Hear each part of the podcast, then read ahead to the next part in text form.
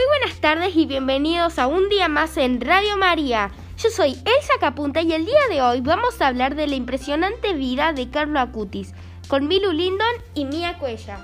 Bueno, ¿empezamos? Por supuesto. ¿Quién fue Carlo?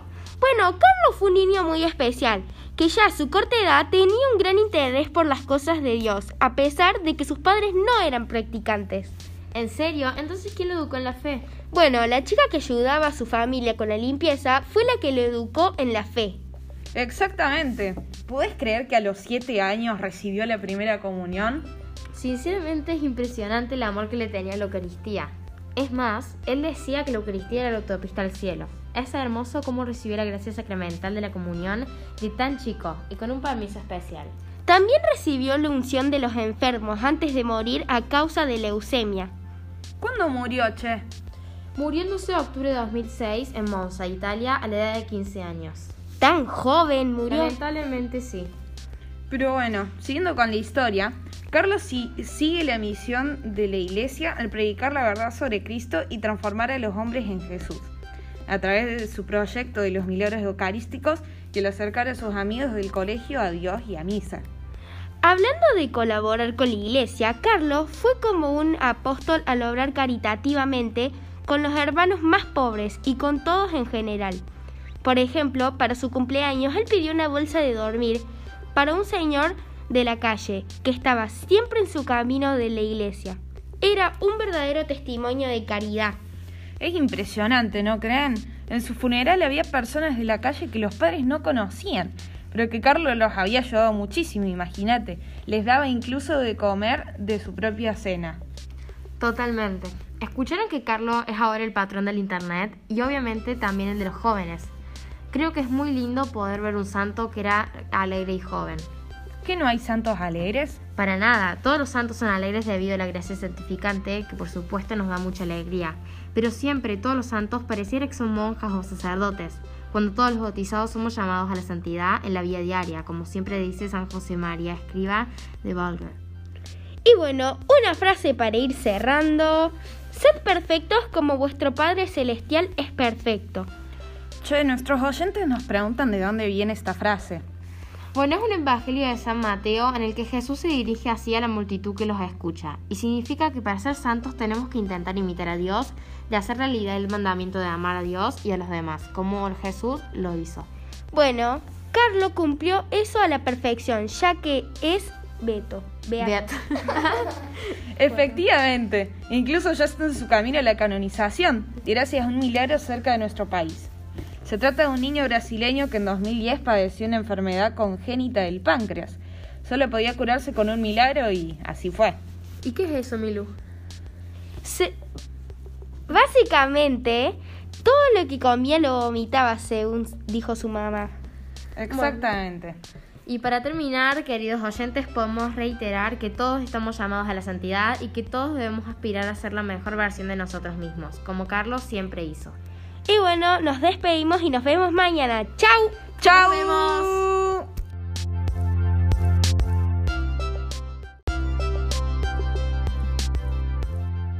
Hola, muy buenas tardes y bienvenidos a un día más en Radio María. Yo soy Elsa Capunta y el día de hoy vamos a hablar de la impresionante vida de Carlo Acutis con Milu Lindon y Mia Cuella. Bueno, ¿empezamos? Por supuesto. ¿Quién fue Carlo? Bueno, Carlos fue un niño muy especial, que ya a su corta edad tenía un gran interés por las cosas de Dios, a pesar de que sus padres no eran practicantes. ¿En serio? Entonces, ¿quién lo educó en la fe? Bueno, la chica que ayudaba a su familia con la limpieza fue la que lo educó en la fe. Exactamente. ¿Puedes creer que a los siete años recibió la primera comunión? Sinceramente es impresionante el amor que le tenía a la Eucaristía. Es más, él decía que la Eucaristía era la autopista al cielo. Es hermoso cómo recibió la gracia sacramental de la comunión de tan chico y con un permiso especial. También recibió la unción de los enfermos antes de morir a causa de leucemia. ¿Cuándo murió, Che? Murió el 12 de octubre de 2006 en Monza, Italia, a la edad de 15 años. ¿Tan joven murió? Lamentablemente sí. Pero bueno, siguiendo con la historia, Carlos sigue la misión de la Iglesia al predicar la verdad sobre Cristo y transformar a los hombres en Jesús, a través de su proyecto de los milagros eucarísticos y el acercar a sus amigos del colegio a Dios y a misa. Hablando de colaborar con la iglesia, Carlos fue como un apóstol al obrar caritativamente con los hermanos más pobres y con todos en general. Por ejemplo, para su cumpleaños él pidió una bolsa de dormir para un señor de la calle que estaba siempre en su camino de la iglesia. Era un verdadero testimonio de caridad. Es impresionante, ¿no creen? En su funeral había personas de la calle que los padres no conocían, pero que Carlos los había ayudado muchísimo, imagínate. Les daba incluso de comer de su propia cena. Totalmente. Escucharon que Carlos es ahora el patrón del Internet y obviamente también el de los jóvenes. Creo que es muy lindo poder ver un santo que era alegre y joven. ¿Que no hay santos alegres? Para nada, todos los santos son alegres debido a la gracia santificante, que por supuesto nos da mucha alegría. Pero siempre todos los santos pareciera que son monjas o sacerdotes, cuando todos los bautizados somos llamados a la santidad en la vida diaria, como siempre dice San José María, escriba de Valger.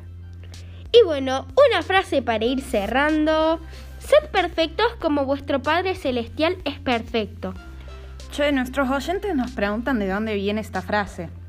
Bueno, es un evangelio de San Mateo en el que Jesús se dirige así a la multitud que los escucha, y significa que para ser santos tenemos que intentar imitar a Dios, de hacer realidad el mandamiento de amar a Dios y a los demás, como Jesús lo hizo.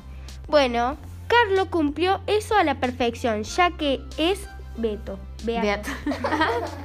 Efectivamente, incluso ya está en su camino a la canonización, gracias a un milagro cerca de nuestro país. Se trata de un niño brasileño que en 2010 padeció una enfermedad congénita del páncreas. Solo podía curarse con un milagro y así fue. ¿Y qué es eso, Milu? Se- Básicamente, todo lo que comía lo vomitaba, según dijo su mamá. Exactamente.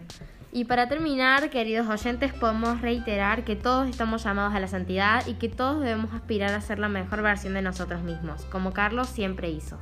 Y bueno, nos despedimos y nos vemos mañana. ¡Chau! ¡Chao! vemos.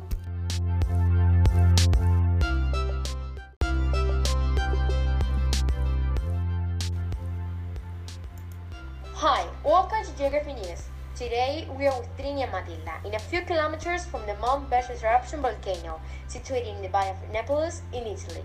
I can't believe what is happening right now. This is so crazy, guys. Hi everyone! This volcano must be one of the most active volcanoes all over the world, and we are here front to it.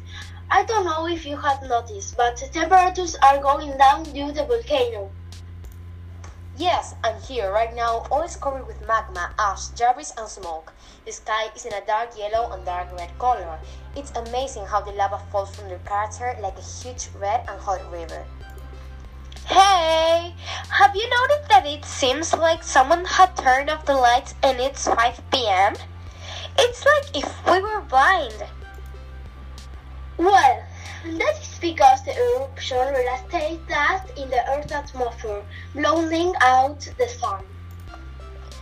And what about all the people trying to survive? They're covering their heads with pillows. They're using touches, and I think they will try to evacuate in ships.